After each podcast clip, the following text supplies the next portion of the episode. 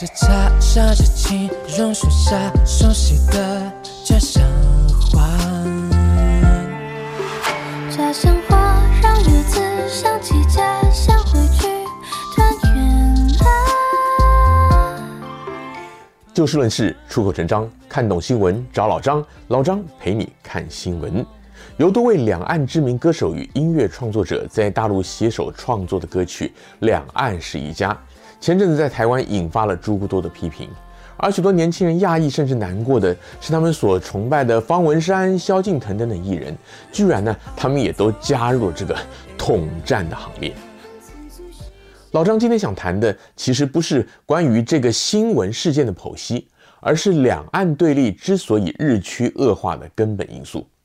我所谓的根本因素，不是针对近几年美中台关系的互动，或者是两岸执政者，不管是蔡英文还是习近平，他们对两岸问题的策略的转变，而是更基本的，也就是两岸民心的差异日益扩大的根本原因。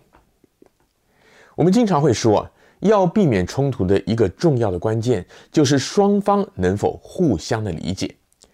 不管是两个人、两个家庭、企业组织还是国家，如果能够理解对方的话，不管是要共同生活，还是一起做生意，或是进行任何方面的合作，都比较容易水到渠成。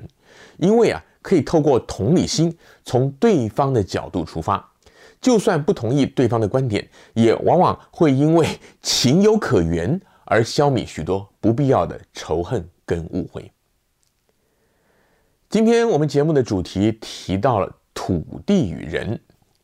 一般而言呢，历史的记载都是以人为出发点，记载这个历史目标群体的人，他们历世历代的遭遇。举例来说，如果是一个家族的历史，记载的多半就是这个家族可以追溯到的最早的祖先以及他们的后代子孙开枝散叶或者颠沛流离的情况。假如是一家公司的历史，记载的就是当初公司的创办人是基于怎样的理念，或者是在如何的因缘际会之下创办的这家公司。然后啊，就是公司发展的情况、重要的经营策略、技术，乃至于人事变动等等的各个转折点。如果是国家民族的历史的话，范围当然会更广，当中也自然而然的会牵涉到主权与领土的更迭兴衰。但是。基本上呢，这些都是从人的角度，特别是书写历史的人他的角度跟立场来记载的。对于一些可能不利于这个写历史的人，也就是当前执政掌权者的事儿，可能就会刻意的淡化、忽略，甚至扭曲。这种情况不只发生在政治场域，也会出现在家族或者企业。好比说啊，一家公司原本由两个人共同创办，但后来因为理念不同或利益纠葛，当中有一个人被迫离开了管理层，甚至离开了一家公司。所以啊，该公司的大事记里面很可能就只会记载现在留下来掌大权的那个人，而把另外一个呢就轻描淡写的带过，甚至呢根本提都不提。简单讲啊，就是所谓的成王败寇的道理。而对于目前掌权的人来说，历史的记载就要强调他的正统。好比说，这个人是如何的延续了这家公司创办的理念，或者这个国家的立国的精神，如何在现有的岗位上传承并且发扬这样的精神，乃至于更进一步的创新、扩展与壮大。或许你已经注意到，老张刚刚刻意的用公司来举例，就是因为人类记载历史的动机跟心态其实都差不多，并不是只有政治人物才会强调这个传承啊或者道统什么的，企业跟家族其实也都一样，而且啊也不只是华人如此。像老张前面提到的公司的例子呢，其实也还真的就是老张我在戏谷的所见所闻。记载历史的人如此。那么读历史的人就更会被这样的脉络所影响。今天节目要谈的是两岸近年来的对立，为什么要特别提这个近年来的对立，而不是从国共内战乃至于两岸分治讲起呢？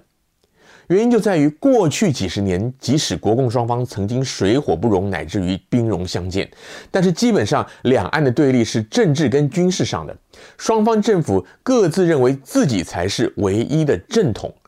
可是双方的民众呢，就算没有太多往来和理解，也谈不上有什么仇恨，而且大家都认同那个正统。可是近年来，两岸除了官方的关系恶化以外，也有越来越多的民众以轻蔑甚至仇恨的态度来看待海峡对岸的民众。这种民间的仇视如果逐渐恶化的话，双方的紧张关系就很难趋缓，更不要说是改善了。两岸民间，特别是年轻一代彼此的仇视呢，原因就是出在历史。前面提到过。中国乃至于全球华人，或者说全人类历史啊，其实都很注重这个正统、道统。除了政权、朝代的更迭以外，所谓的尧舜禹汤文武周公孔孟等等思想的传承，也是中国历朝历代执政掌权者注重的。而当今中国的史观这方面呢，也没有什么改变。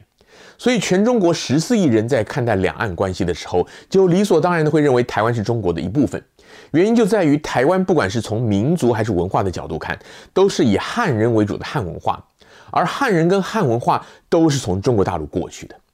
中国大陆不管是官方或民间，都不能够真正的理解为什么有这么多的台湾人，而且越来越多的年轻人会觉得他们自己不是中国人。因此就会认为，这完全都是为了个别政党的政治利益，数典忘祖的背叛。那么台湾这边，特别是年轻人的想法是如何呢？那些台湾主体意识强烈的老一辈人，多半是基于当年国民政府迁台之初对台湾本地精英的打压，乃至于国民党政府为了维持社社会与政治安定所采取的一些不符合民主与法治精神的措施，也就是今天大家统称的“白色恐怖”。坦白讲，这些事儿对于五六十岁以下的台湾民众来说，基本上都是从书籍、媒体报道乃至于影视作品里面看来听来的，他们本身并没有经历过。照理想，这些青壮年人，他们不应该只为了这些过往，就对国民党乃至于衍生出来的中国大陆有这么强烈的反感与仇恨。而老张个人认为啊，其中的关键就是在于台湾年轻一代人所接受的历史观是以土地为中心的史观。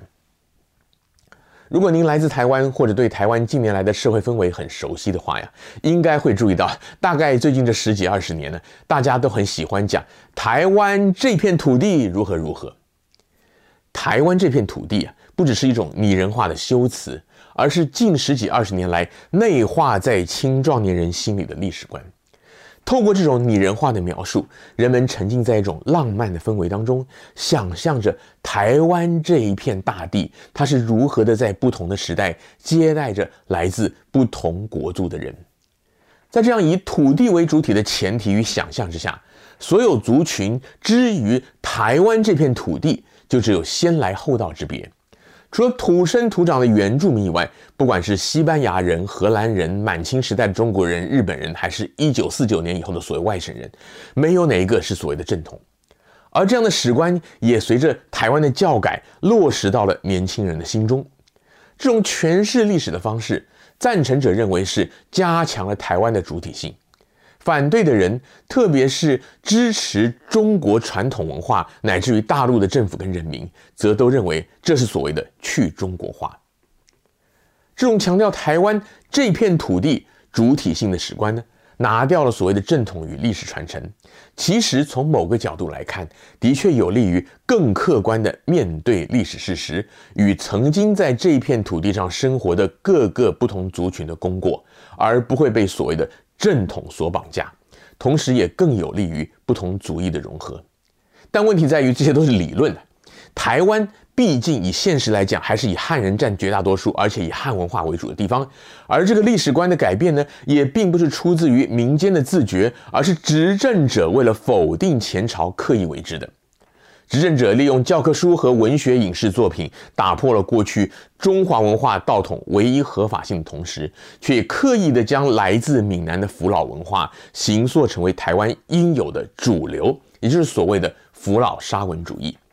如果不是在台湾为数也不算少的客家族群，他们在政治与社会等各层面联合了原住民集体反弹的话，当今的台湾呢，很可能就是更为极端的福佬文化社会了。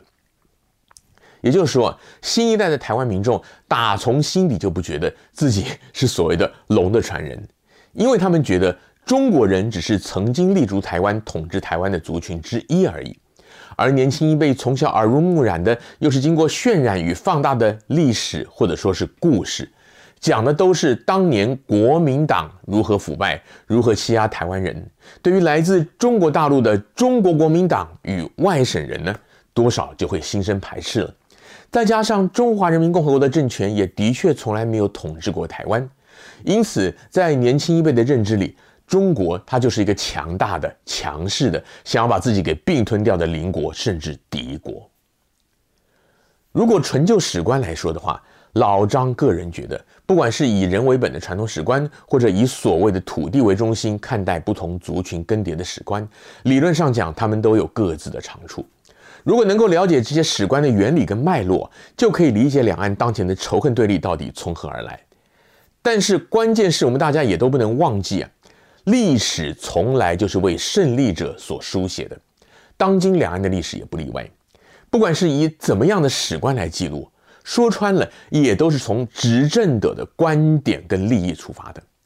我们小老百姓所能做的呢，也只有尽可能的去理解对方的史观以及所行作出来的思想脉络，尽可能的把政客灌输给我们的仇恨降到最低，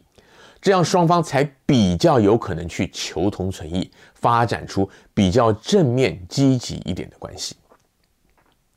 今天节目的时间又到了，欢迎您下次继续的找就事论事、出口成章的老张陪您一起看新闻。也希望您能够订阅、按赞及分享，并且赞助非盈利的优势频道。